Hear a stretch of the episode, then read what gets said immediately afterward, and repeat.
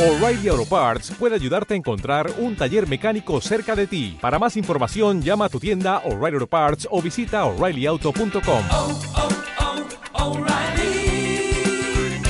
oh, Parts. Bienvenidos todos a este su podcast Polari. Y el día de hoy les vamos a estar hablando de un tema muy, muy importante. Ya no tan fuerte como los de la vez pasada, pero muy, muy importante porque en esta ocasión estaremos revisando estos momentos que nutren a nuestra cultura gay, bueno, cultura LGBT, perdón, ya estoy aquí excluyendo a todas las demás letras, eh, que son parte de la cultura LGBT, todos estos momentos, estas personalidades, todo lo que integran y que se han vuelto parte ya también de la cultura pop. Entonces, ajusten bien sus audífonos, sus bocinas y acomódense súper, súper bien porque comenzamos.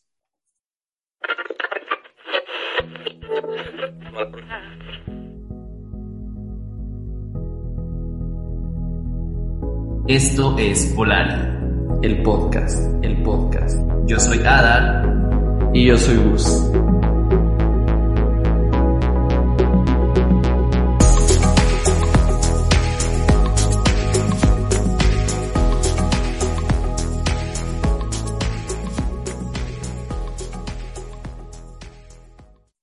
Así es, Gus, muy bien lo, lo has dicho. Es un gusto nuevamente estar contigo y pues aquí estamos con un episodio más de Polari, el podcast. Y bueno, hoy tenemos, hay mucho de qué hablar porque este tema, la verdad es que es un mundo, o sea, un, un mundo inmenso, ¿no? Hay, hay, este, hay mucha historia, aquí sí es de, de mucha, de mucha historia de estos eh, momentos icónicos que nos han marcado, que nos han servido también para cada uno de, nosotros, nosotras y nosotres, en eh, pues reflejarnos y empoderarnos y poder eh, pues sentirnos orgullosos de, de, ser quien somos, ¿no? Y de poder salir a la calle y gritar que, que aquí estamos. Entonces, hay mucha historia, así que pues vamos a, a comenzar. Venga vamos a ir así de rapidito, ¿no? Mira, antes de que comencemos, digo, vamos a ir comentando justamente estos sucesos históricos de forma internacional que han impactado justamente en nuestra cultura y vamos a ir mencionando algunas, este, algunos momentos que también han tenido dentro de, del ámbito nacional, ¿no? Pero vamos a comenzar y pues realmente todo, eh, toda la cultura o cómo se fue presentando justamente o se fue haciendo más visible eh, el mundo LGBT en los espectáculos. El, da el dato que se tiene como registrado antiguo ya en estos espectáculos en shows es en 1934, allá en, en esa época, hace ya mucho tiempo, por noviembre, ¿no? Cuando se estrenó esta famosa obra que se llama The Children's Hour, que eh, traducida al español se llamó La Mentira Infame, que fue una obra de teatro en Broadway, y que trataba sobre dos mujeres que dirigen un internado de chicas, ¿no? Y a una de ellas se les acusa de tener una relación lésbica, lo cual pues obviamente les destruye la vida. Entonces, en su momento la obra fue un hit, con todo, y que pues era ilegal y mal visto, ¿no? Que se pudiera abordar este tema o hacer referencias homosexuales en los teatros en Nueva York. Aunque bien sabemos que pues donde también más se presenta o donde hay más hermanas es en, es en el mundo del espectáculo, ¿no? Entonces suena muy cliché, pero pues regularmente es donde están todas nuestras hermanas ahí condensadas, ¿no? Entonces, obviamente, esta, esta obra de teatro más tarde, porque obviamente fue un hit en Nueva York, se presentó en Broadway en Nueva York, se convirtió en una película que fue nominada a cinco Oscars. Entonces, obviamente tuvo más remakes y revivals, el, remake más este más actual que se tiene y con, eh, con actrices que probablemente nosotros conozcamos es con Elizabeth Moss y con Kira Knightley. Entonces, pues este fue el primer momento en el que se vio y fue, no fue la letra G, fue la letra L en la que se presentó esta obra en los años 30. Fíjate, qué, qué interesante. O sea, algo que, que ya venía yo este, mencionando desde eh, episodios anteriores, es de que siempre hemos estado, ¿no? Presentes, pero hemos sido eclipsados.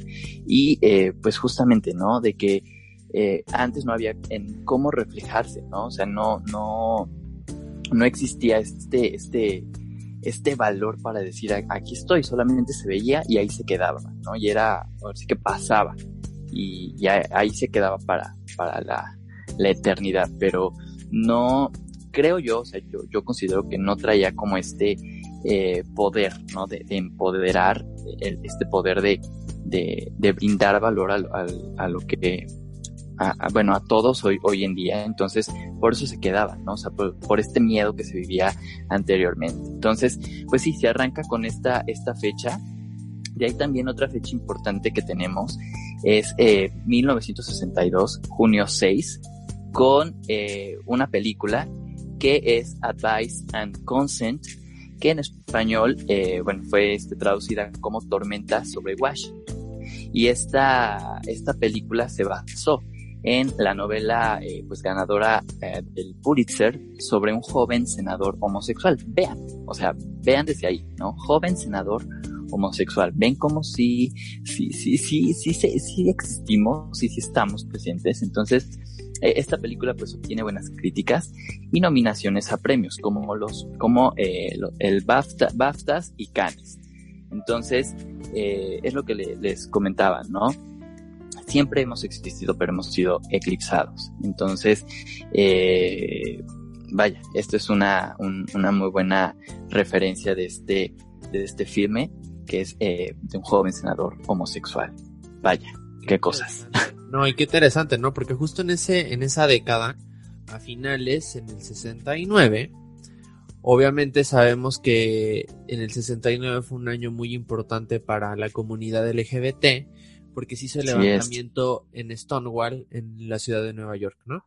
Entonces, obviamente después de que se da este movimiento, este levantamiento, donde le empiezan a aventar justamente los ladrillos a este, a este bar, ¿no?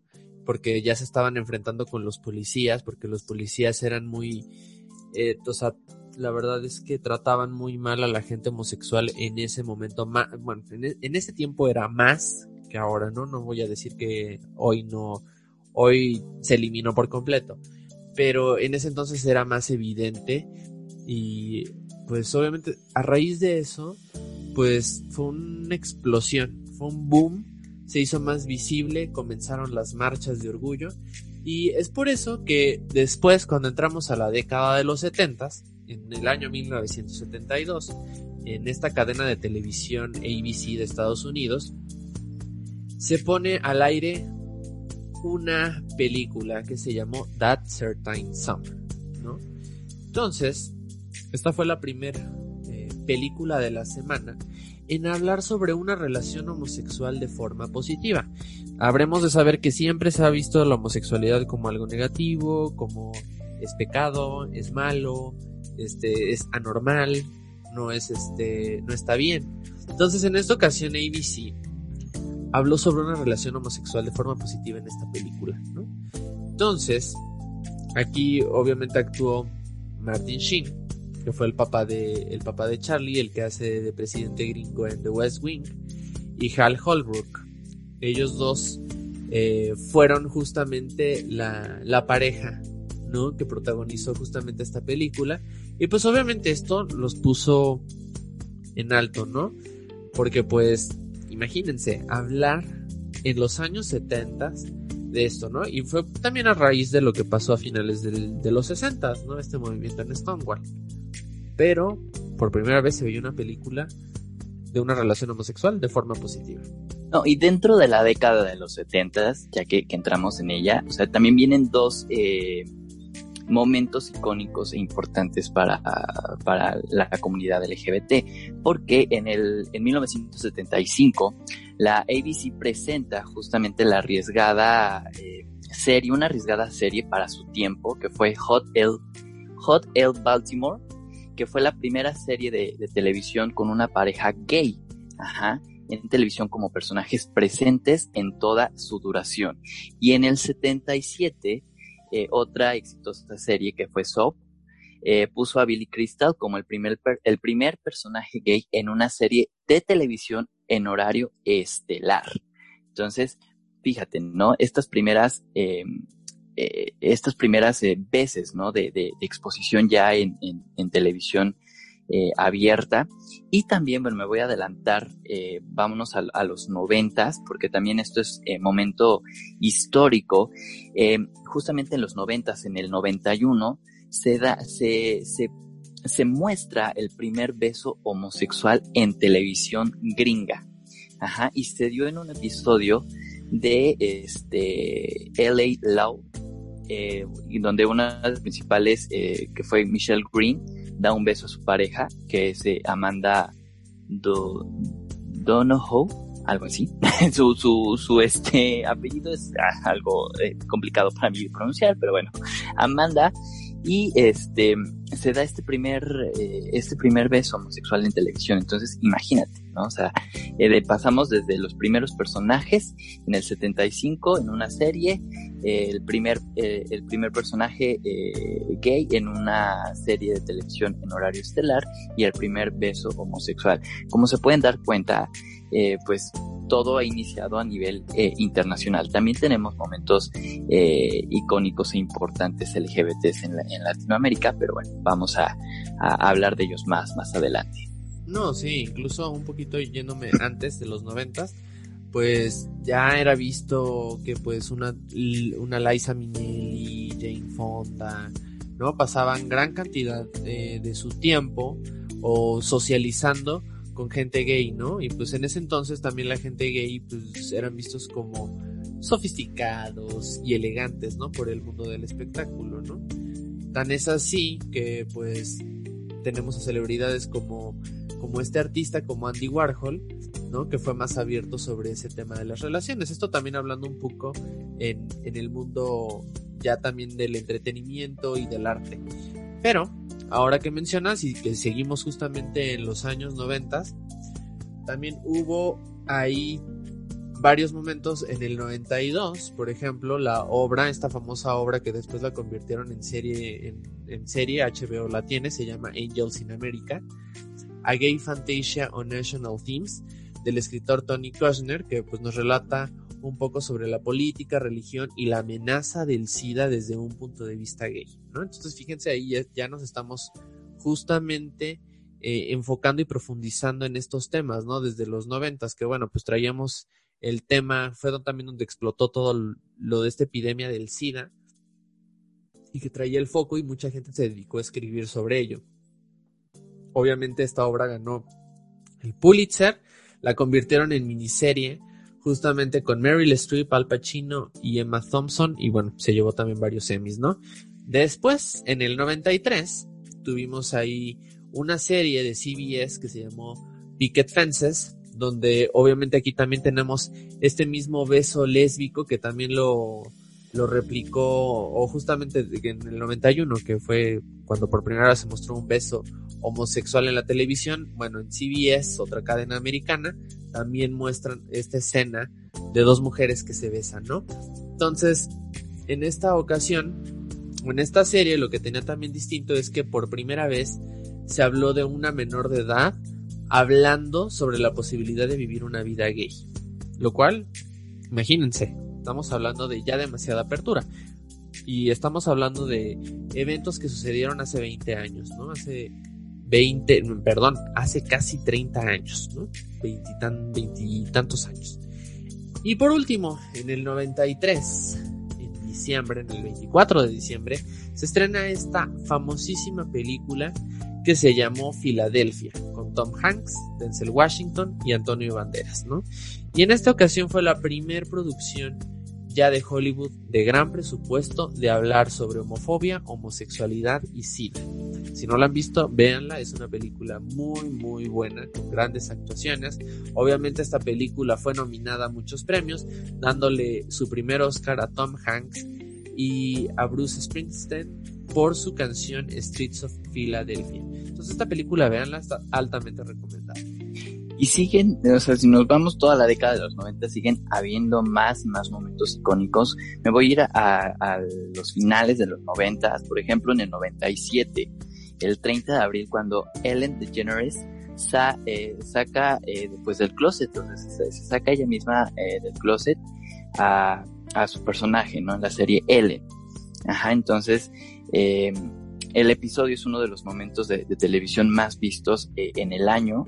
También en el 98, en enero, el estreno de la serie animada Ratma y medio, que esto yo me acuerdo, o sea, igual la, la, la vi de, de este de chico y eh, causaba mucha causó mucha controversia no en tierras aztecas eh, esta esta serie introdujo a la población infantil mexicana el concepto de la transexualidad según aquí menciona no aunque la historia estuviera eh, arraigada en el terreno de, de la fantasía eh, esta serie pues tuvo éxito rotundo en transmisiones para Televisa en lo que es el, el famoso canal canal 5 y este bien eh, se volvió como competencia ¿no? para lo que es eh, TV Azteca. Pero esta serie, o sea, yo la recuerdo sí con mucha, eh, con mucha controversia, o sea, y, y, a mí me la prohibieron, ¿sabes? O sea, a mí me decían que eso no, eso no era, eh, no, no era este, sí, no era normal, ¿no? Entonces, este, eh, bueno, esto fue en el 98.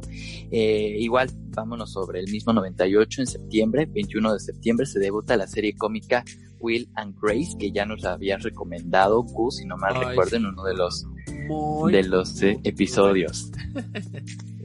Sí, esta, esta serie, igual he visto algunos, algunos capítulos, no, no la, no la he visto toda, eh, que bueno, es de la NBC, que es sobre dos hombres homosexuales, no hay dos mujeres heterosexuales y los intentos de cada uno por conseguir pareja y ser felices. Entonces, esta eh, serie, la verdad, muy buena y muy, muy buen, muy recomendada, ya la recomendó mi, mi querido Gus en uno de los episodios de eh, Polari. Y también ya a finales 1999, en mayo, aparece la primera temporada de Bob Esponja, eh, que bueno, la, la, serie sigue al aire hasta el momento y está por estrenar pues eh, su película o estrenó su, película el año pasado. Y eh, aquí los creadores han negado de manera poco convincente que el personaje sea gay, pero la misma comunidad LGBT lo ha arropado como uno de los suyos, como uno de los nuestros. Entonces, fíjense, ¿no? O sea, sigue habiendo, a pesar de que eh, ya hay como más apertura 2021 muchachos, eh, sigue habiendo estas controversias, o sea, sigue habiendo mucho drama, pero bueno, ahí vamos, ahí vamos poco a poco. Ahí vamos de poco a poco y ahora nos vamos a los 2000 porque a veces suponemos que los personajes también son este es que a veces te los pintan como con ese estereotipo y pues obviamente tú lo casas, ¿no? Porque pues también hubieron varios personajes de varias caricaturas que incluso tú pensabas, ah, pues a lo mejor pertenece a la comunidad LGBT, no, pero las cadenas jamás este desmintieron o, confirmaron eso, ¿no? Pero ahora en los 2000 también marca una época, digo, ya habíamos visto eh, besos homosexuales, pero entre mujeres, que pues obviamente son más aceptados, ¿no? Desafortunadamente son más aceptados porque los hombres luego también heterosexuales tienen como este fetiche, ¿no? De ver a las mujeres besándose, pues obviamente iba a ser más aceptado. Pero es hasta el año 2000, cuando Dawson's Creek, esta serie icónica también de los 90s 2000 muestra el primer beso entre dos hombres y obviamente era una serie de prime time, ¿no? Y posteriormente, en ese mismo año, inicia la famosa serie Queer as Folk de Showtime, ¿no? Donde ya también la hemos comentado y la hemos recomendado, donde es un grupo de, de distintos hombres de diferentes edades, ¿no? Alrededor de los finales de los 20, 30, que rondan esas edades. Y obviamente, bueno, esta serie la replicó justamente esta cadena americana Showtime de una serie británica que lleva el mismo nombre y que solo tuvo dos temporadas, ¿no? Obviamente hubo muchas varianzas, este, la serie americana duró más temporadas, pero también una serie ya prime time de televisión de paga abordaba plenamente a un grupo de hombres gay, ¿no? Y después, al final, tenemos dos eventos, obviamente en, en, en el 2000, ya yéndonos al 2002, aquí en México también, justamente se nos presentó de forma sutil en, en, esta telenovela que se llamó Clase 406 una pareja gay, ¿no? Pero de forma muy sutil. Y también aquí hago referencia en el año 99, ya también lo había mencionado yo en otro capítulo, perdón que me regrese de años, pero se, nos, se me había olvidado mencionar. También en, se mencionó también, el, se abordó de una forma distinta el tema gay en esta telenovela de TV Azteca que se llamó La vida en el espejo. Entonces también ahí nos abordan justamente ya el tema gay, pero de una perspectiva un poco más seria, ¿no? En Televisa fue en el 2002, cuando en clase 406, pues como que te hacían suponer que había una pareja gay, ¿no? Ahí. momento me acuerdo perfecto, perfectamente porque vi, vi la... Yo soy muy fan de la telenovela, ¿verdad? He de confesar.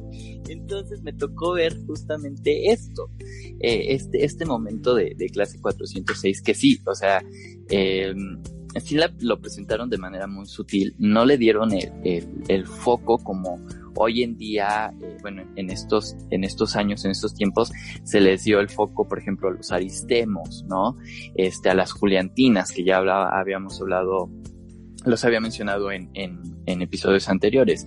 En ese momento que fue justamente, como bien lo mencionas, en el 2002, en esta telenovela Clase 406, o sea, sí existió, eh, pero fueron, o sea, sí, muy, muy, muy sutil, literal, así, sin más ni más. Entonces, eh, sí se llegó a ver eh, el, el, odio que presentó el, el personaje, porque el personaje principal era Freddy, que estaba como dentro de los, de los principales.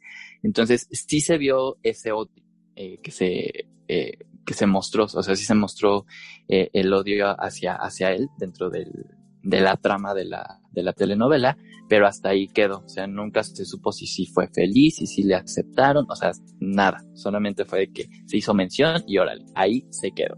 Entonces, ese, ese momento sí lo recuerdo muy, muy, muy bien. Y quiero mencionar uno muy, muy importante que, bueno, nos voló, nos voló todo. Todo, todo, todo. Me voy a ir hasta el año 2003, agosto 28 del 2003. Este momento icónico que año tras año, cuando se celebran estos premios musicales eh, importantes, eh, premios estadounidenses eh, musicales importantes, año tras año, cuando se acerca esta fecha de la celebración de estos de estos este, premios se recuerda. O sea, se hace, se hace este flashback, se saca, se saca este recuerdo de, de, del baúl y, y, siempre, o sea, es icónico, o sea, es un momento icónico de rebeldía, de protesta por nada más, nada menos que nuestra reina del Madonna, que es justamente cuando, eh, pues ese icónico beso, ¿no? Entre Madonna Britney Spears y Cristina Aguilera. Que bueno, fue más icónico el de Madonna con Britney Spears, creo, porque Cristina Aguilera, pues ahí estaba, mal tercio, creo yo. Mis respetos, Cristina, bendiciones, pero lo más icónico es Madonna con Britney Spears, ¿no? Porque era, pues, Britney estaba en su mero apogeo, ¿no? Y pues estar ahí con, con la reina y, aparte este, este beso, bueno, era, eh, o sea, fue, fue fue fantasía. Y esto sucedió durante los MTV Video Music Awards y explotó en los medios. Todo el mundo, bueno, habló y dijo, y bueno, te digo, hasta la fecha se sigue recordando, sigue, se, se, hicieron, se siguen haciendo playeras, se siguen haciendo cuadros, se sigue haciendo muchísimas cosas con este, este momento icónico. Es, o sea, icónico. icónico, ya sé, icónico. Ya sé, no, a mí también me tocó verlo. Ay, no, qué escándalo. Yo todavía me acuerdo. ¿Cómo pueden así? Mi familia, ¿cómo puede pasar? No, ya no te, ya no, ya no escuches Britney Spears. Y yo, ay, fue solo un momento. Pero bueno, así las cosas. Fue un besito nada más, un Kiko. Marcó un antes y un después. Totalmente. Todas. Totalmente. Dicen que de a, partir de ese beso, Madonna, pues por eso es eterna Madonna, porque le robó la juventud a Britney Spears. ya ves a mi pobre Britney, que vi pasó 2007 y bueno, este, vive, de, total. Y Cristina ni se diga. Entonces, punto y aparte. Y eh, me voy a saltar ya al 2005, también otra película que que este, igual la, llegué a ver de contrabando, ¿verdad? y que, bueno, yo me volví muy, muy, este, fan de, de esta película porque, eh, pues, creo que era, a pesar de que ya había visto eh, Queers as Folk, pero esta película fue como boom, boom, boom, boom para mí, ¿no? Que fue el de Secreto en la Montaña, eh, 9 del 2005. Esta película de Secreto en la, Montaña sobre dos vaqueros que inician una, una este, relación con nuestro querido eh, Heath Ledger, eh, que, que, que en gloria esté, ¿verdad? Y nuestro querido y odiado por todos los fans de Taylor Swift, ¿verdad? querido porque pues eh, gracias a, a la ruptura, paréntesis, gracias a la ruptura de, de Taylor con este sujeto Jake, Jale, ay, siempre tengo conflicto con su apellido, siempre. Gyllenhaal, Ese man, ese. Gracias, Gus, porque siempre tengo un cohete para pronunciar este hombre. O sea, lo odio. Ah, Ah, gracias a, a que terminó con a la gatada que le hizo a Taylor, Taylor nos creó Red. Pero bueno, cierro paréntesis. Y este, pues esta película que, que este, pues dirigida por Ang Lee, eh, recibió pues numerosos premios, incluidos tres, premios, aunque no el premio a mejor película como lo sugería la crítica y gran parte del público, porque sí, o sea, se la volaron y es una de las películas que, que, que recuerdo y que bueno, también la recomiendo ampliamente. Ya sea, aparte la música es muy, muy buena. Si tú escuchas la música instrumental luego en Spotify, ya sabes, me transporta a Brokeback Mountain, ¿no? Al- Totalmente. a la montaña. Muy buena. Es que todo. música, el score y todo. Y sí, ¿no? Y ahora me voy a saltar hasta el 2009, que es cuando comienza esta serie también muy icónica en, en la cultura LGBT, que es Glee, en Fox, ¿no? También un gran, fue un boom en ratings.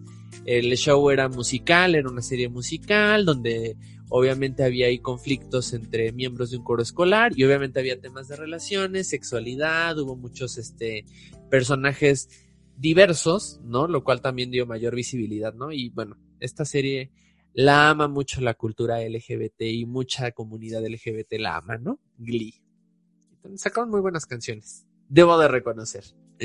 Y después nos vamos también en ese, en ese mismo año, pero ahora en México, sale una telenovela que yo no sé por qué les llaman luego serie, pero es una telenovela, Los Exitosos Pérez, que era un remake de una telenovela argentina. Y aquí también había un personaje gay como protagonista.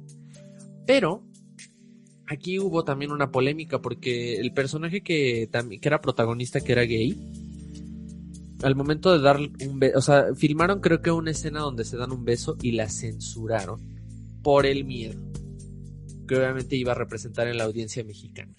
Entonces, hasta ahí quedó, quedó como en un buen intento en, en esta serie que, en esta telenovela, perdón, que se llamó Los Exitosos Pérez. Y después, en ese mismo año en Estados Unidos, nos llega una sitcom, Modern Family, súper conocida en, en ABC, donde pues obviamente nos relatan la vida de tres familias que están relacionadas entre sí y una familia es homoparental, que tienen una hija adoptiva. Entonces, obviamente es un sitcom, comedia, este, te ríes y demás, pero por primera vez se muestra una familia homoparental en la televisión americana. Obviamente esta serie ganó muchos premios Emmys. Y bueno, ustedes aquí seguramente la recuerdan porque en esta serie pues, se hizo también muy popular Sofía Vergara.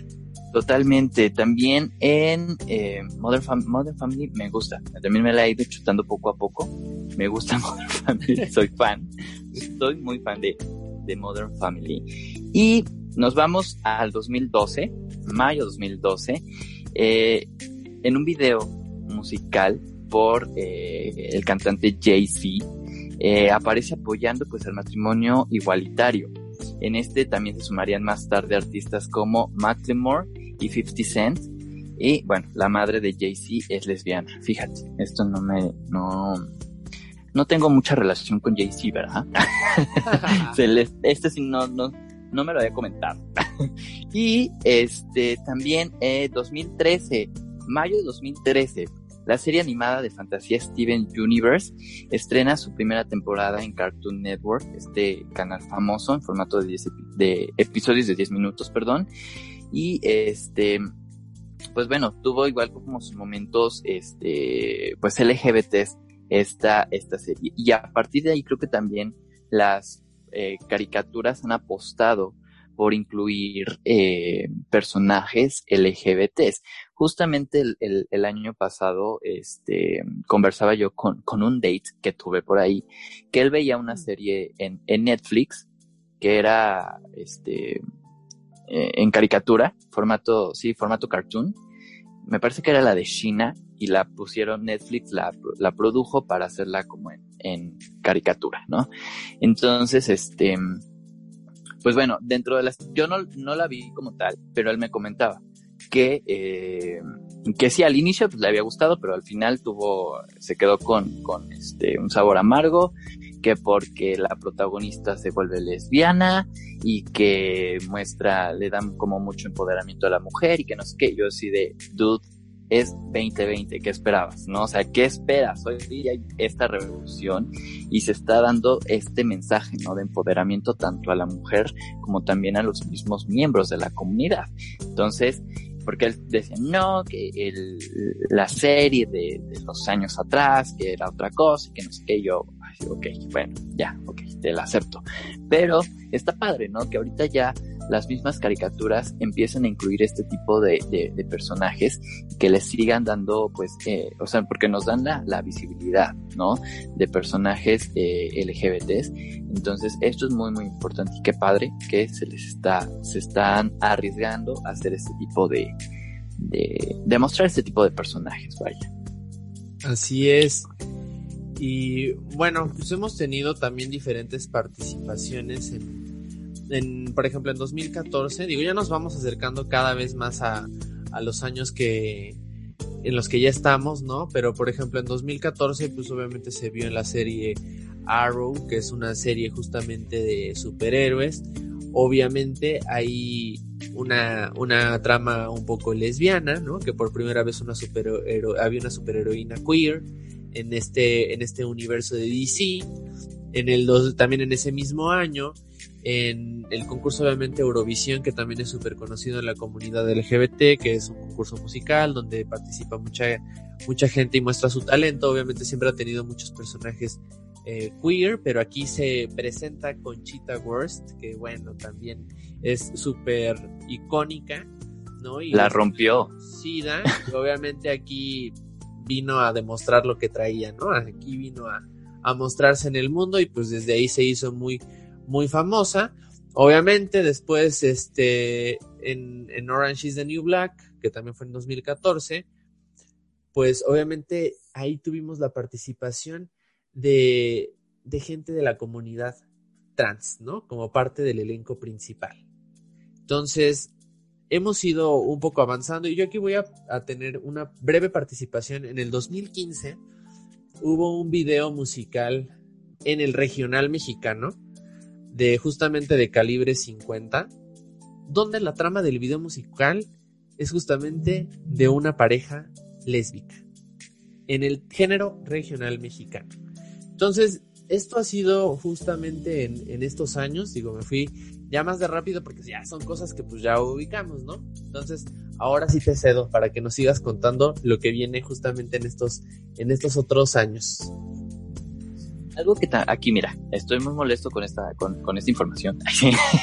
Voy a expresar mi molestia con esta información porque en el 2009 no me mencionaron, lo mencionan aquí hasta el 2016, ok, pero por, por lo que, o por lo que ganó, que igual se aplaude, pero justamente en el 2009 llega a la televisión RuPaul's Drag Race, soy fan de, de, de este, de Drag Race, o sea, fan, fan, fan, pero nace en 2009 y nadie esperó, o sea, nadie se esperaba el éxito que esta, que este reality iba a tener. O sea, ya son 13 temporadas, eh, nace obviamente en Estados Unidos, pero son 13 temporadas ya hoy en día. Justamente se está transmitiendo en esto, en, en, bueno, ahorita la, la, la temporada número 13. Eh, cuenta con cinco All Stars también, que es como traer de vuelta a todos los participantes para volverlas a enfrentar y volver y que se ganen un lugar dentro del Salón de la Fama del Drag. Y también ha influenciado a otros países a crear su propio reality. Existe Drag Race Tailandia, existe Drag Race este, eh, Canadá, existe, eh, eh, ya viene Drag Race España. Entonces, eh, pues ha, ha, este, ha hecho historia también RuPaul y ha hecho mucho dinero, claro que sí. ha podido este, monetizar esta, esta drag y, y, nos ha regalado, bueno, momentos icónicos. Y fue en 2016 cuando obtiene el premio Emmy al mejor anfitrión de, en su novena temporada, fíjate, hasta el 2016 en la novena temporada recibe un premio Emmy y del 2016 para acá ya ha venido ganando un, eh, un Emmy.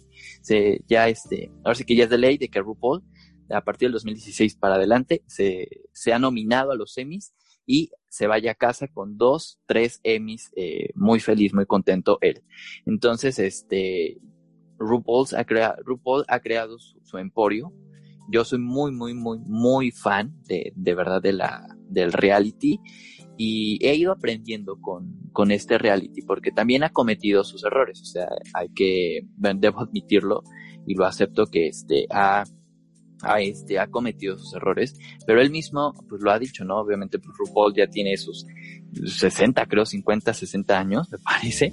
Entonces, pues como lo, lo, lo, lo, he mencionado también aquí en el podcast, no es lo mismo lo que se está viviendo hoy en día a lo que posiblemente RuPaul vivió en su época. Entonces, este, pues ha ido aprendiendo, todos hemos ido aprendiendo desde que ha dado apertura a que mujeres trans eh, participen dentro del reality cuando él en un momento pues tenía esta telaraña y él decía, ¿saben qué? O sea, este concurso es solamente para hombres que hacen drag. Aquí no, ninguna mujer, nada. Y han salido concursantes del mismo reality que terminan la temporada y dicen, ¿saben qué? O sea, soy una mujer trans.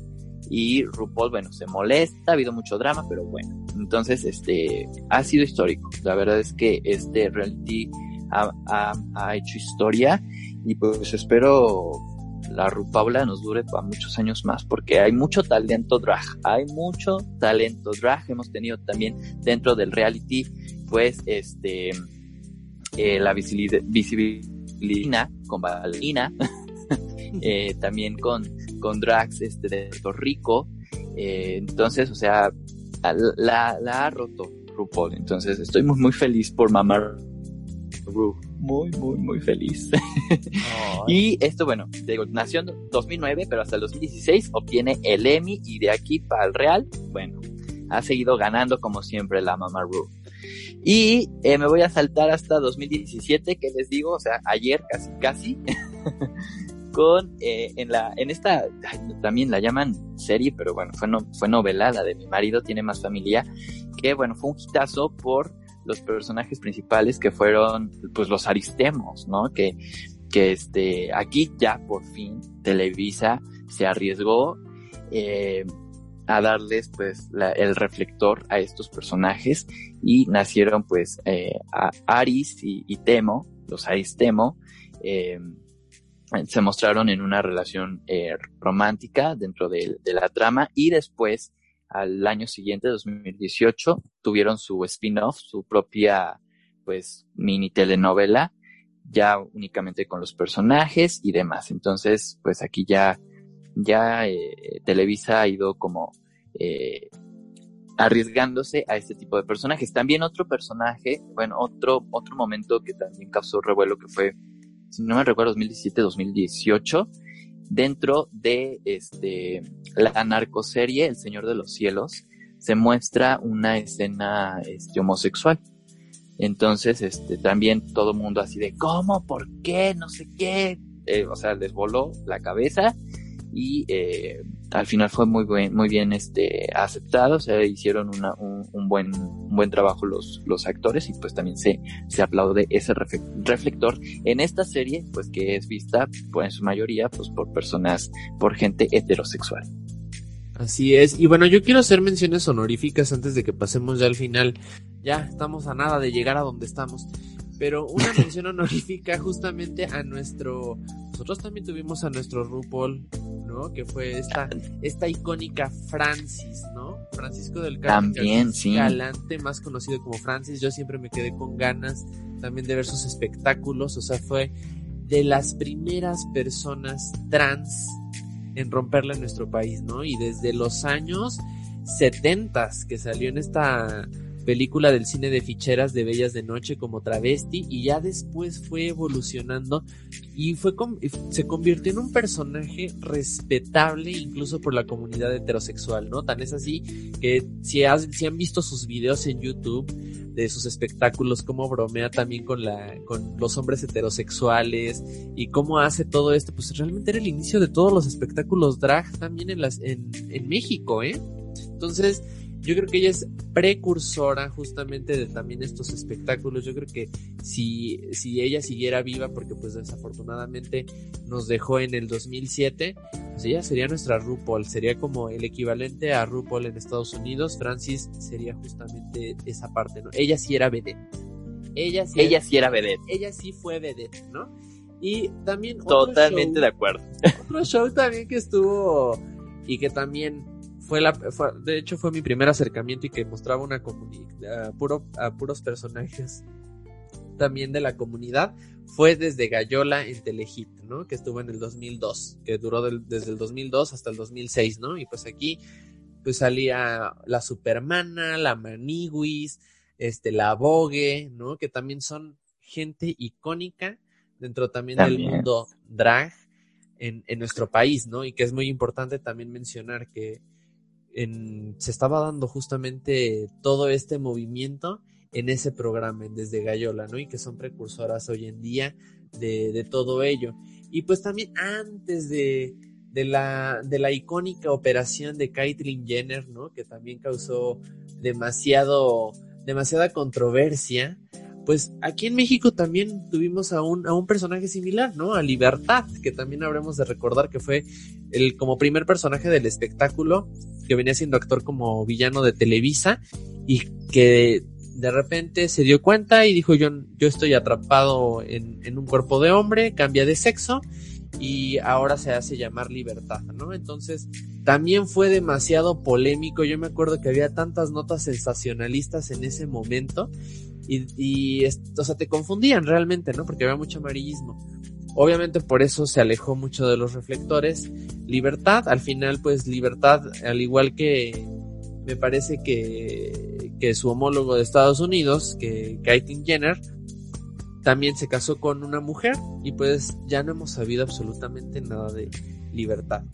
Pero pues son como las menciones honoríficas de, de aquí del de, país, de los hechos que también han marcado mucho para la cultura eh, LGBT y, bueno, ya nada más para culminar, para culminar, en 2018 también nos llegó una película súper taquillera, súper conocida, Love Simon, ¿no? Y obviamente se enfocó en, en, un romance gay entre adolescentes. Muy, muy buena la película.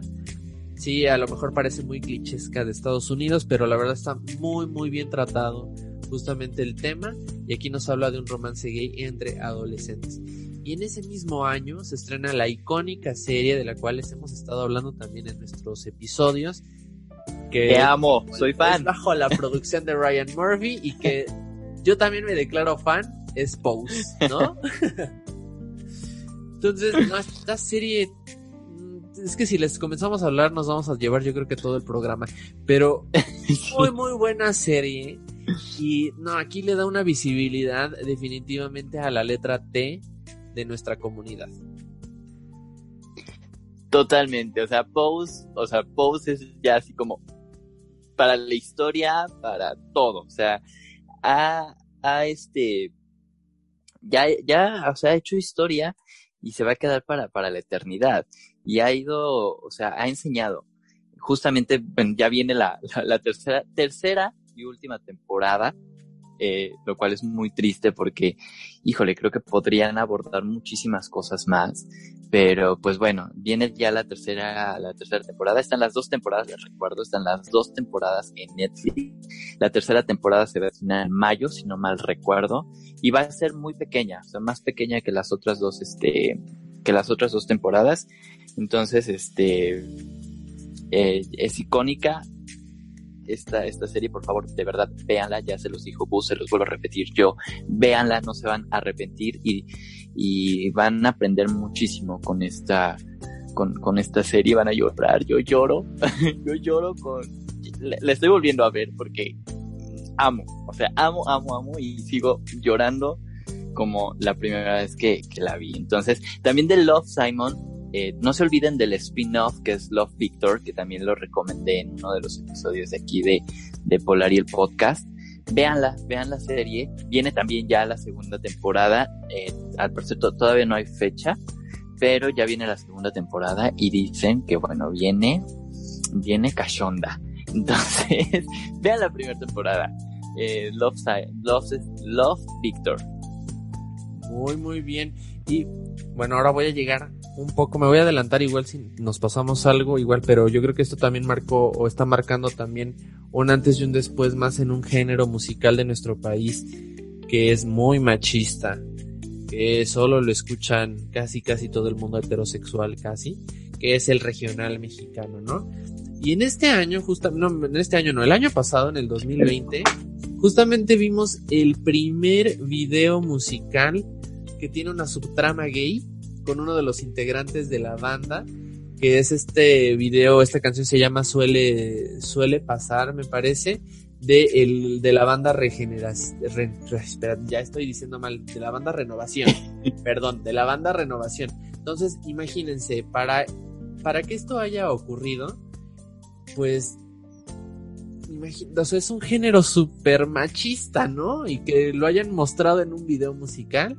Y pues obviamente a raíz de esto, también en el 2020, el grupo, eh, un integrante del grupo Firme, también del regional mexicano, salió del closet, dijo soy gay. Y en un video musical también toda la historia está centrada entre un enamoramiento de uno, de uno de los integrantes de la banda, pero con otra persona del mismo sexo. Entonces ahorita ya empezaron a, a, salir más personas del closet en este género que es muy machista, ¿no? Y de hecho muchos especialistas en regional mexicano dicen es que marca un precedente, porque esto es como si en el fútbol empezaran a salir del closet, ¿no? Entonces vamos cambiando, vamos evolucionando. Esto también me da mucho gusto que pase en este género. Digo, no es un género que yo ame e idolatre, ¿verdad? Pero pues tampoco voy a negar que sí me sé algunas que otras canciones y que uno sí las canta cuando está por como ya en, en la briaguez y que si hay buenas canciones, la verdad, es de reconocer. Pero este, me da gusto que esto pase, ¿no? Imagínense que de repente tengamos hasta una banda gay, ¿no? Imagínense. Eso yo creo que no tarda en llegar o en tar tarda en suceder, ¿eh? ¿Te imaginas? No, hombre. O sea, igual para la historia eso, sería, ser, sería fantasía. Y bueno, ahorita que, que, mencionas esto de la música, también recordemos que el año pasado Remix, este también cantante, pues eh, se, eh, se menciona, bueno, se declara eh, gay y este, pues también voló, explotó ca cabezas de que Remix, como este qué y que no sé qué. Entonces pues bueno qué bueno que está que está sucediendo. Esto se veía de por sí no o sea tenemos mucha influencia a nivel internacional no todo esto lo veíamos eh, en otros países en Estados Unidos en Europa. Se veía mucho por allá pero qué bueno o sea igual eh, aplaudo y, soy y, estoy muy orgulloso de que esto también esté sucediendo aquí en, en, en México porque pues México no o sea México es uno de los eh, países más machistas y con eh, se practica mucho la, la, homofobia. Entonces esto está va a generar un, cambio en, México. Yo yo tengo mucha fe en eso. Así es. Y bueno yo creo que con esto cerramos todos los momentos icónicos. Obviamente también mención honorífica eh si no se, aquí va a pasar nos va a partir un trueno eh pero también la salida del closet de Ricky Martin fue un momento también icónico en toda Latinoamérica. Que fue así cuando se les cayó casi todo, a todo mundo así, ¿no? A, to a todas nuestras amigas heterosexuales de cómo Ricky Martin, no sé qué. Oye, ¿y, y, sa ¿y sabías tú que, que este Tiziano Ferro es gay? Sí, ves que aquí lo También. Ajá, sí, o sea, en México está canceladísimo. Pero, o sea, yo me enteré también hace años atrás, pero yo no sabía porque, pues sí, de aquí en México se dejó de, de escuchar y de hablar de él por lo que, el insulto que le hizo a nuestras mujeres mexicanas. Pero después me entero que es gay. Yo dije, ¿ahora este? ¿En qué momento? ¿A qué hora? Pues es que se dejó de escuchar aquí en México. Pues sí, ay, no, sí, sí, también. Dice, no, sí, también yo sabía de eso. Dije, ay, pues debe de cuidar un poco más su vocabulario y su lenguaje. Sí, Sí. porque canceladísimo está. Sí, cancelado está. Ay, no, pobre hombre. Pero ahora sí, pasamos a la sección de las recomendaciones, de los chismes y demás para concluir nuestro episodio. Entonces, yo esta vez voy a, me voy a dar eh, la libertad de comenzar aquí a arrojar todas las todos los chismes para hacer el salseo un poco más divertido. Tú Los voy a ir dale, Gus, aventando. venga. Los voy a ir aventando. Uno. La, la polémica de la cancelación de Pepe Le Pew. Este personaje de los Looney Tunes. Híjole, yo vi que aquí hijo, había tanto tema de que sí, que no, que no, que sí, que por qué, que, Cañón. que no, que sí, no sé qué no. ¿Tú cómo viste todo este tema? Ay, mira, este personaje de por sí, desde niño, no, lo- o sea, no lo tolero. o sea, a mí me causaba mucho estrés, la verdad. Así desde niño, yo veía a la pobre gatita y yo decía, no, por favor, déjala, la trae, pero asoleada. Entonces, la verdad es que no lo veía venir. Ahorita, mira, hay, hay mucho drama, ¿no? Justamente con este tema de las cancelaciones. Porque eh, a raíz de esto, bueno, toda esta semana, no sé si también lo, lo has visto en, en redes sociales, pero salieron que igual iban a, a cancelar a más personajes, ¿no? entre ellos que Cenicienta, que Hulk, que este, bueno, ¿no? infinidad de, personajes. Ajá, incluso hoy me enteré que estaban, eh, habían propuesto, estaba la propuesta de cancelar la película icónica también, eh, película de Vaselina, Grace, que porque promueve no sé qué, al- algo, ni leí bien, pero hoy me decía que la- estaba como propuesta para cancelar y yo, bueno, o sea, o sea, si hay cosas que, que digo, sí como eh, marcan o, reflejan eh, cosas que ya hoy en día pues están prohibidas como el de este personaje. O sea, te digo, yo desde, desde niño, porque vi, ve- veía las carica- esa- esas caricaturas, lo veía él y me causaba ese estrés, o sea, me causaba esa incomodidad. De, de verdad, o sea, no es, no es por, por inventar, ¿verdad? O sea, es de verdad que, que, que me causaba desde niño todo eso. Pero sí hay un drama, de- o sea, todo esto de, la, de las cancelaciones hay un drama, pero también creo que se tiene que ver como eh, el trasfondo, ¿sabes? O sea, todo lo que hay detrás para, para este, pues llegar a, a, una, a, un, a un final de cancelar o no cancelar. Pero bueno, este personaje, yo, desde mi punto de vista, desde mi humilde punto de vista, digo, sí, o sea, cancélenlo porque es que es, oh, hor- o sea, para mí, para mí, en lo personal, horrendo. No sé, para ti, para la- las demás personas, pero al menos para mí, sí, yo decía, no, no puedo con eso. Es canceladísimo. Sí, No, al menos para mí está cancelado. hay mucha polémica con todo el tema de la cancelación. Yo, la verdad, digo, a mí, a lo mejor me van a tachar de malo, ¿eh? Pero para mí me es indiferente, me es indiferente, justamente, fue como lo de la cara de papa que hablábamos la vez pasada. Yo creo. Que, pues, son cosas que ya quedaron en el pasado, digo, si ahorita también viendo en, en Disney Plus, si yo pongo la película del libro de la selva, me aparece ahora un disclaimer de recordemos que esta película no tiene o se, se hizo en tal año y pues no refleja este ahora los ideales y principios. Creo que en algunas cosas estamos siendo un poco exagerados, pero yo creo que las cosas que ya pasaron dejémosla, dejémoslas morir en paz y preocupémonos más por cancelar las cosas que se están haciendo ya en este en, en, este año, ¿no? Eso es desde mi punto también de vista, ¿no? Yo, desde mi opinión. Porque sí, luego siento que tendemos a exagerar y ya vamos a querer cancelar todo ahora. Entonces, esa, esa es, esa es mi preocupación, ¿no? O sea, estas cosas del pasado, cosas viejas, o sea, sí. O sea, yo creo que este, el, el show de este monigote de esta caricatura, yo tenía también años, yo pensé que ya había muerto por la paz esa caricatura. No También pensé lo mismo. Y de la nada la resucitan, ¿no? O sea, otra vez le dan atención a este personaje que sí, o sea, era un acosador, era un acosador, ¿no? Pero, ay, sí, está, hay mucha polémica alrededor de las cancelaciones, ¿no? Entonces, qué cosas. Pero para alivianarnos, Y no lo mencionamos dentro de nuestro conteo, pero también fue un show que ahorita ha evolucionado impresionantemente. Digo, yo, yo, yo no he visto RuPaul. Aquí mi, mi estimado Adar es súper fan. Pero yo me convertí en fan. O yo empecé a conocer el mundo drag y me empezó a enamorar el mundo drag desde que vi la segunda temporada de La Más Drag. Entonces, esta semana también pasó, o más dicho, este fin de semana pasado, fueron las audiciones de La Más Draga 4.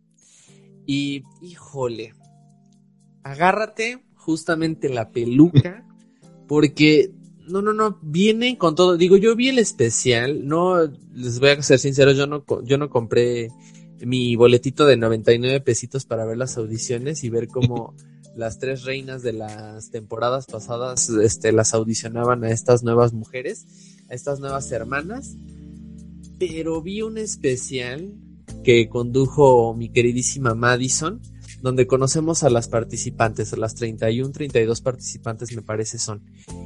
Y, híjole, vienen rostrazos, cuerpazos, y digo, ¿de dónde salió tanta gente tan talentosa, tan hermosa, ¿no? O sea, todavía hay mucho talento por contar. Y no, yo estoy impresionado con dos, que igual y a ver si luego, eh, o a lo mejor tú ya los ubicas, Ada, pero Sirena y Visa, híjole, en su fragmentación de hombre, ya me obtuvieron. Ya me obtuvieron. o sea, ya me Fíjate- obtuvieron. Ajá. Yo estuve leyendo los tweets, o sea, que la, la, este, este especial fue el, bueno, este programa de las audiciones fue el domingo, me parece, ¿no? Creo, o no sé cuándo fue. Y que duró, o sea, que du- duró como no sé cuántas horas. Y este, y aparte, bueno, que también gatadas, las gatadas, creo, les hicieron. Entonces, quedaron inconformes porque creo que al final, no sé, la verdad no desconozco, creo que al final ni siquiera nombraron quiénes eran las que pasaban, supuestamente, no sé, pero me he ido enterando, por ejemplo, yo ubico a, o sea, dos que soy muy, muy fan de, de ellos, que es Georgie Boy, que es Georgiana Vagina, y este, Jen que los ubi- las ubico porque son este, youtubers, y bueno, eh, sí, la- las he seguido, la verdad. Y entonces, me, cuando me enteré que iban a estar, yo dije, sí, por favor, ahí están. Pero me entero justamente el lunes por la mañana que, pues, Georgie, Georgiana, Georgia, Georgina, es una de las, de las seleccionadas para la, la más draga. Y yo de, por favor. Pero sí, la verdad es que hay muchísimo talento. Yo, la verdad, estoy muy triste porque no sé por qué razón eh, Vera Veracruz no está o no ha estado en la más draga. Cuando, no sé si viste uno de los, no me acuerdo si fue el año pasado o el año, pu- pu- publicó un video presentándose en un antro muy famoso allá en, en Monterrey, me parece, La Colorina, en donde, creo que sí se llama La Colorina, no me acuerdo cómo se llama, pero es un, muy famoso allá en Monterrey, donde se incendia la falda y hace un performance, bueno, o sea, de que te quedas como helado de vainilla, frío y amarillo. Entonces, es- yo estoy, to- o sea, muy, muy, muy triste. No, no me explico por qué esta mujer, Vera Veracruz, no está en la más draga, no ha estado en la más draga. Si alguien sabe ese dato, por favor, comuníquese conmigo, porque me urge saber ese chisme. Ah, ya sé, y aparte súper guapísimo, ¿eh? En su fragmentación Sí. de hombre Vera Veracruz, ¿eh? También debo de Total. reconocer. Es muy, Soy muy fan. guapo. Entonces, este, sí, yo también, o sea, yo, tú sabes, yo sabes que tenía coraje de que mi Pati Piñata no estaba tampoco. Entonces, También. dije, Ah, es que- ¿por qué? ¿Quién, quién hace las audiciones? Comuníquenme con, e- con esa persona en este momento. La tenemos en línea, venga. Así. sí, o sea, yo también me quedé así, dije, bueno, Lady Quero, veamos, veamos qué se logra en esto, pero, híjole, te digo, yo me quedé de a seis, yo no ubicaba a estas dragas que en su fragmentación de hombres son guapísimos, cuerpazo, rostrazo. Dije, chin, me, va- me No, voy a y sesgar. talentazo. Y talentazo. Todos, yo veía los tweets que decían, las audiciones de la Más Draga 4 parece la final de la Más Draga 4. Y yo dije, no, apénense, agárrense entonces. Pues a ver si no nos decepcionan y el primer episodio ya del, de- ya del show en sí, nos quedamos así de, ah, ¿y para esto? Ah, quedamos. Vamos a quedar, vamos a estar en pómulos. Si es que nos gatada. Porque ves que siempre pasa, o sea, todos los jueces del primer episodio es como, ¿Es neta? ¿Por eso están aquí? No, bye, gracias. Pero aparte hay un, hay tanto chismerío, ¿no? Que Patti Cantú va a ser juez, que van a invitar a María Daniela y su sonido láser, que la conductora va a ser mi queridísima Cristal de Venga la Alegría, o que si no va a ser Pavel Arámbula, este famoso también, este que se dedica al transformismo, o que va a ser este la tía Ricky Lips. Bueno, hay tanta polémica que no sabemos que cambiaron a Johnny Carmona, que ahora va a ser otro, este otro juez. Es, que mucho drama. Es que mucho drama. Toda la temporada, todas las temporadas traen drama, ¿eh? Traen drama, drama bueno. El de Johnny, bueno, o sea, me, casi me lo cancelan al pobre.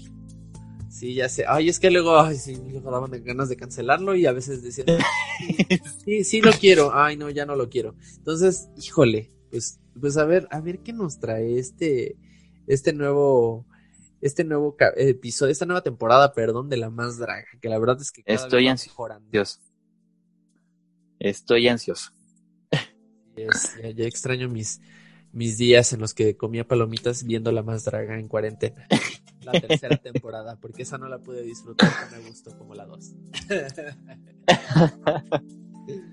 Pero bueno.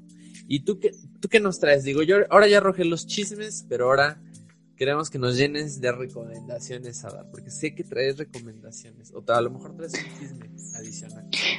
Mira, traigo una super noticia. Eh, la, semana pasada nos compartiste una noticia de eh, el, matrimonio igualitario en Ixmiquilpan. Y eh, el día de hoy traigo una, pues igual muy excelente noticia que eh, sobre las terapias de conversión que ya están prohibidas en el Estado de México. Finalmente, el gobierno del Estado de México publicó el decreto con el que las terapias de conversión quedan oficialmente prohibidas en el Estado.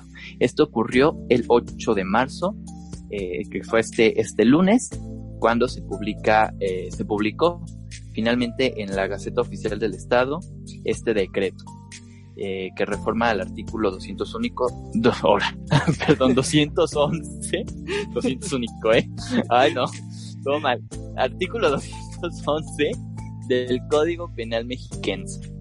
Entonces, pues ya, finalmente quedaron prohibidas estas terapias en el Estado de México. Todavía hay más estados y también más países alrededor del mundo que luchan porque estas terapias pues queden oficialmente prohibidas. Entonces, vamos avanzando. Esta es una muy buena noticia.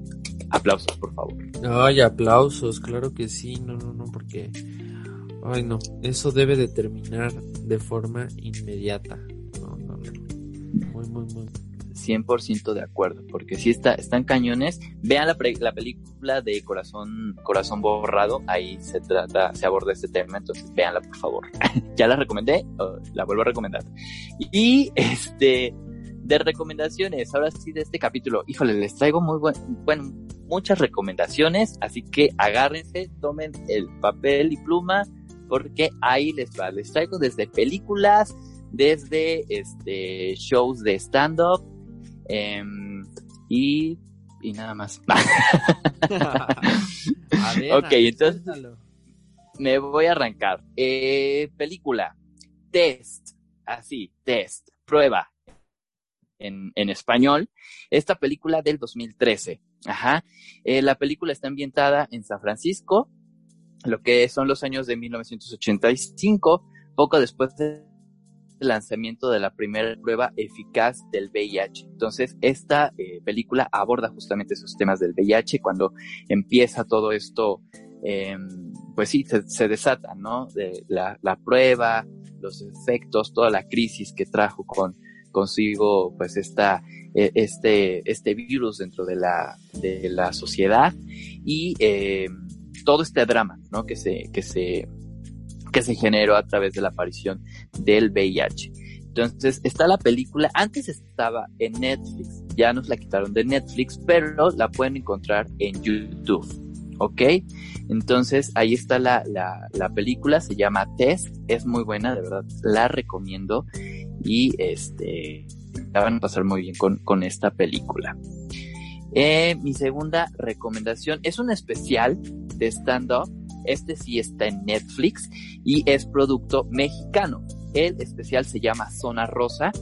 Y eh, pues bueno, este especial es cortito, son, eh, bueno, son varios personajes de la comunidad LGBT que pues van, van a, tienen su, su propio espacio, su propio episodio. Entonces, entre ellos van a poder eh, encontrar a Manuna, eh, Ana Julia Yeye, a Ray Contreras, eh, a Pablo Morán, quienes se presentan al público para contarles cómo se han enfrentado a un mundo lleno de machismo, prejuicios, discriminación y homofobia. La verdad es que se van, de, o sea, si, si quieren reírse a carcajadas, vean Zona Rosa, está en Netflix, es un especial de stand-up. Los, este, los episodios de cada uno, cada uno tiene su, su propio episodio, no interactúan entre sí, sino que cada uno tiene su sección. Entonces, eh, está muy, muy, muy divertido. Los, los episodios son cortitos, pero están muy, muy bien hechos. Yo la verdad es que amo, soy fan de eh, Manuna y eh, Ana Julia Yeye y Ray Contreras. Ya he tenido la oportunidad de ver a Ana Julia Yeye y bueno, o sea, es una risa, que risa, que risa, que risa. Ana Julia Yeye, la amo. Entonces ahí está el especial de eh, comedia Zona Rosa. Eh, les tengo también otra recomendación que es otro especial. Eh, igual lo van a, poder encontrar en Netflix, que es el de... Eh, ay, espérame, se me fue. Ah, ah, ya aquí está. Simplemente Manuna, de mi queridísima Manuna. Lo van a encontrar en Netflix. Este es del 2017. Dura una hora el especial, eh, si no me lo recuerdo pero eh, pues es Manuna, simplemente Manuna, o sea, Manuna en todo su esplendor, contando sus experiencias, interactuando con el público, no sé si, si la, si ubicas a, a Manuna, si claro, ubican a Manuna, claro, claro, Manuna es pero, pero, o sea, amo, amo, amo a Manuna y bueno, en este especial ella se da, entonces igual risa que risa, lo recomiendo, simplemente Manuna está en Netflix. Y ¿Qué más? A ver, ¿qué otros les tenía yo? Ah, un documental, ya me acordé. Les traigo un documental. Mi querido Gus nos recomendó la película de Stonewall, si no me recuerdo. Sí, la película, ¿verdad, Gus? Sí. La película, bueno, pues yo les vengo a recomendar un documental que está en Netflix, que es La muerte y vida de Marsha P. Johnson. Ajá. Eh, este documental es igual del 2017. Es un documental muy bien hecho eh, porque, bueno, si bien se sabe de, de esta, de esta mujer Marsha, eh, su muerte pues estuvo eh, en incógnita, o sea, fue así de que desapareció, la encontraron muerta y bueno, se, no se dio como el seguimiento y se cerró como su caso. Entonces este documental pues muestra o trata de, de recopilar, volver a abrir el caso eh, y volver como a recopilar todo, ¿no? Desde cero. Entonces, vale mucho la pena este documental. Lo encuentran en Netflix. La muerte y vida de Marsha P. Johnson. Y bueno, rapidísimo es la crónica de Marsha y de Silvia Rivera, que fueron las figuras prominentes del movimiento de liberación gay y derechos transgénero en la ciudad de Nueva York desde la década de, de 1960 hasta la de 1990. Entonces, eh, véanlo, la verdad es que eh, es, es parte de, de la historia de cómo nace este, este movimiento. Entonces, véanlo, Marsha pues es icónica también dentro de la misma este, comunidad. Eh, claro. Y pues bueno, ahí está el, el, documental. ¿Y cómo es posible que las letras, más bien dicho, aquí nos debemos dar cuenta que la letra L y la letra T fueron las que lucharon justamente por lo que hoy en día los privilegios, los derechos, todo lo que hoy en día gozamos? Y a Así veces es, y es... las hemos olvidado. Y, sí, sí, sí. Y pues son esas dos letras, ¿no?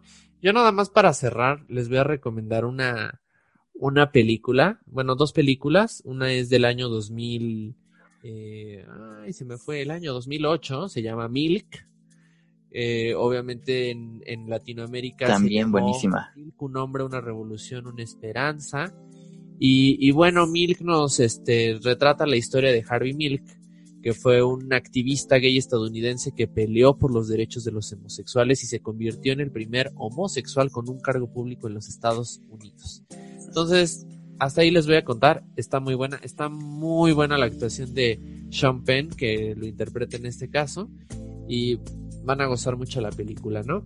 Y otra película es Dallas Boyers Club, que fue una película del 2013, donde sale Matthew McConaughey y Jared Leto. Obviamente en esta película lo que nos retrata es la vida de un, pues de un vaquero, de un vaquero pues medio alocado, que le encantaba ahí andar Coqueto. metido. Libertino. Coqueto, libertino, y que desafortunadamente le diagnostican VIH y le dicen que le queda 30 días de vida, ¿no? Entonces obviamente se niega a aceptar el diagnóstico, después este justamente pues, recuerdo que lo hizo sin protección. Y se hace amigo de un transgénero que es drogadicto y que tiene VIH y se llama Rayon. Y que lo interpreta Jared Leto. Bueno, es divertida, es dramática, habla del SIDA desde otra perspectiva, pero aquí la actuación de Jared Leto también es genial en el personaje de Rayon. Entonces son mis dos recomendaciones. De hecho, me parece que Jared Leto ganó justamente un premio por por creo que sí ganó el Oscar ¿eh? a mejor a, a, mejor actor de reparto por esta película si no mal recuerdo pero una muy buena película entonces vean las dos películas está están muy buenas más todos los especiales que nos recomendó Adar. O sea yo creo que me voy a desvelar viendo todos los de Manuna y todos los especiales aquí los tengo anotados y el documental de Marsha. O sea, híjole hay muchas recomendaciones y hay mucho contenido. Pero bueno, hemos llegado al final de nuestro episodio de Polari. No me queda nada más que agradecer haber platicado contigo, Adar, una vez más estos temas y pues escucharnos hasta el próximo episodio. Un gusto nuevamente, Gus, estar contigo y pues hasta el siguiente episodio. Así es. Hasta la próxima.